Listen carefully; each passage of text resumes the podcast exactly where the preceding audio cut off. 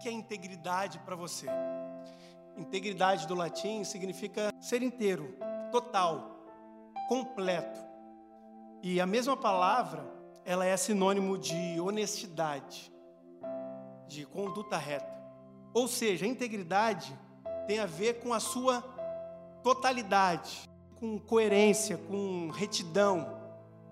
Todo o seu ser precisa dizer a mesma coisa. Isso é ser inteiro, isso é ser completo, isso é ter integridade.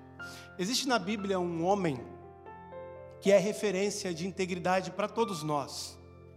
E o próprio Deus refere-se a este homem pessoalmente, de uma forma muito linda. E o texto vai dizer lá em Jó 2, capítulo 2, versículo 3, o seguinte: Disse então o Senhor: Reparou em meu servo Jó? Não há ninguém na terra como ele, irrepreensível, íntegro, homem que teme a Deus e que evita o mal.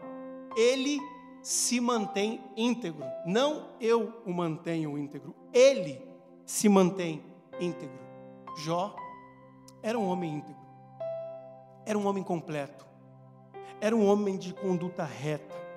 E Deus declara que em seu tempo, olha que declaração linda de um pai para um filho. Deus declara em seu tempo que não havia homem mais íntegro, mais reto, mais completo do que Jó. Mas talvez existe algo que nos impeça de viver numa dimensão tão linda e bonita quanto a de Jó. Não sei se passa ou passou pela sua cabeça que você poderia ser a pessoa mais íntegra do seu tempo. Já refletiu sobre isso? Já fez uma reflexão? E é claro que você jamais saberia se é a pessoa mais íntegra do seu tempo ou não, enquanto não se encontrasse com Jesus, da mesma maneira que Jó. Provavelmente ele ouviu isso na eternidade. Quando ele se encontrou com Deus, Deus olhou para ele e falou: Jó, quero te contar um segredo. Você foi no seu tempo o homem mais íntegro da terra. Eu fico imaginando essa resposta e esse encontro, como seria lindo e bonito. Talvez nós aqui nessa terra, nesse plano, não temos a noção se nós estamos chegando perto ou não dessa, desse nível de integridade. Mas eu quero dizer que Deus sabe, Deus conhece, Ele, olhando para o nosso coração, sabe descrever perfeitamente se somos ou não íntegros da forma como Ele sonhou. Mas eu quero te fazer uma pergunta: por acaso você já teve a ambição de buscar integridade? mesmo que você não seja reconhecido por homens? Ou será que a sua integridade, a maneira ao qual você vive, varia de acordo com os benefícios que ela pode lhe dar? Porque uma pessoa íntegra, ela é uma só. Ela é a mesma em todos os momentos. O que ela diz é o mesmo do que ela faz ou busca fazer.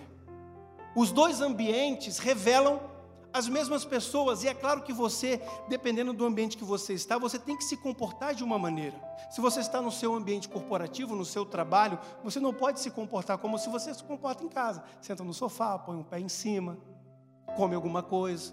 Da mesma maneira, não faz sentido você se comportar em casa da forma que você se comporta no escritório, no seu trabalho, mas a essência de uma pessoa íntegra é a mesma. Isso não muda não varia. Agora, os maiores problemas de integridade acontecem, eu acredito, nas menores coisas. É uma mentira, é uma palavra maldita, é uma omissão, é uma covardia, é uma conveniência, é um pequeno furto, é uma impaciência, é um descontrole, principalmente emocional, e por aí vai.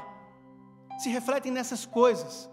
E quando o indivíduo começa a sua jornada na vida cristã, porque é uma jornada diferente de qualquer outra jornada, quando ela começa essa jornada, ela percebe que precisa encarar novos sentimentos, novos impulsos, desejos e limitações que nunca imaginou que enfrentaria quando chegasse a tal posição.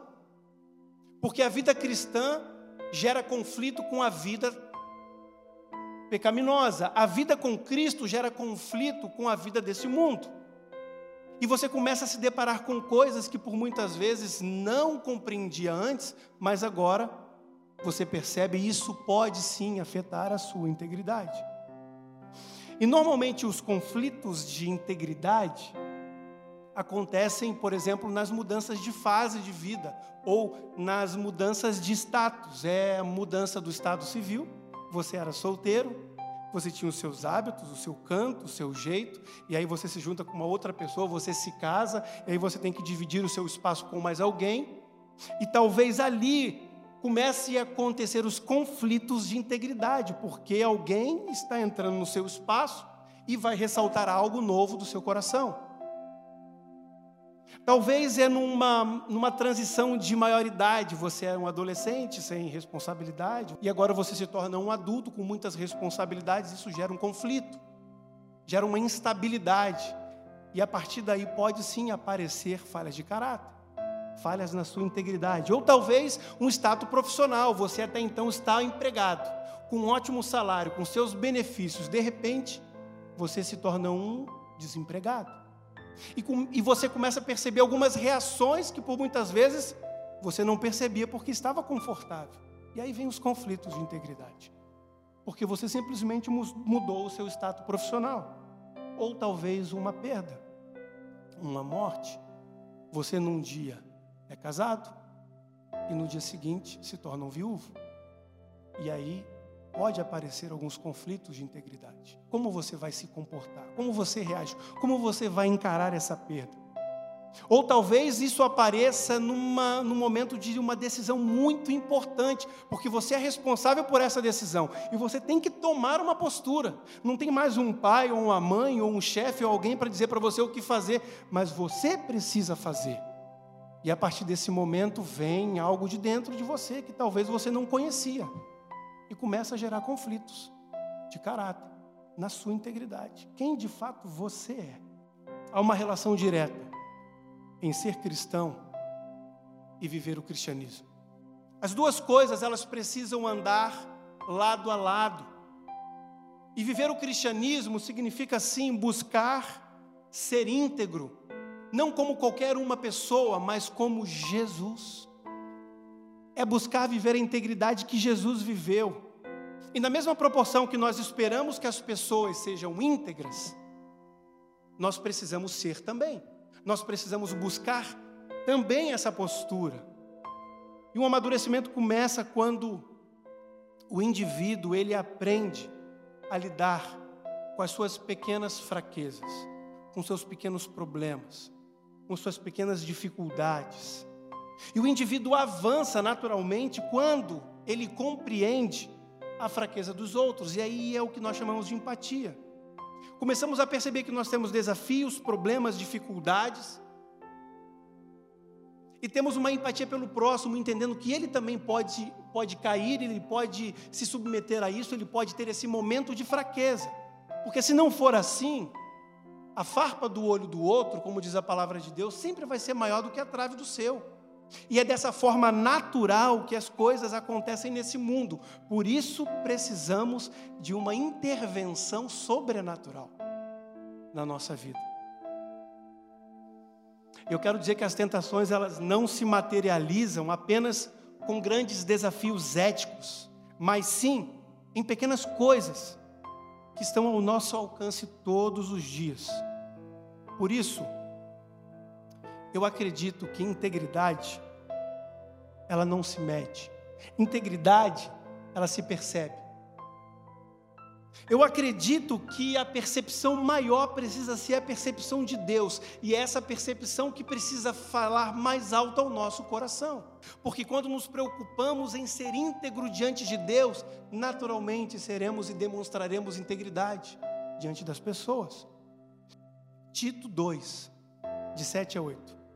Olha só o que está escrito. Em tudo, te dar por exemplo de boas obras. Na doutrina, mostra integridade, sobriedade, linguagem sã e irrepreensível, para que as pessoas não tenham nenhum mal que dizer de nós. Eu quero dizer que integridade não significa ser melhor do que as outras pessoas. Integridade significa ser melhor do que você mesmo todos os dias. E acima de tudo, integridade significa ser igual a Jesus. Deus abençoe.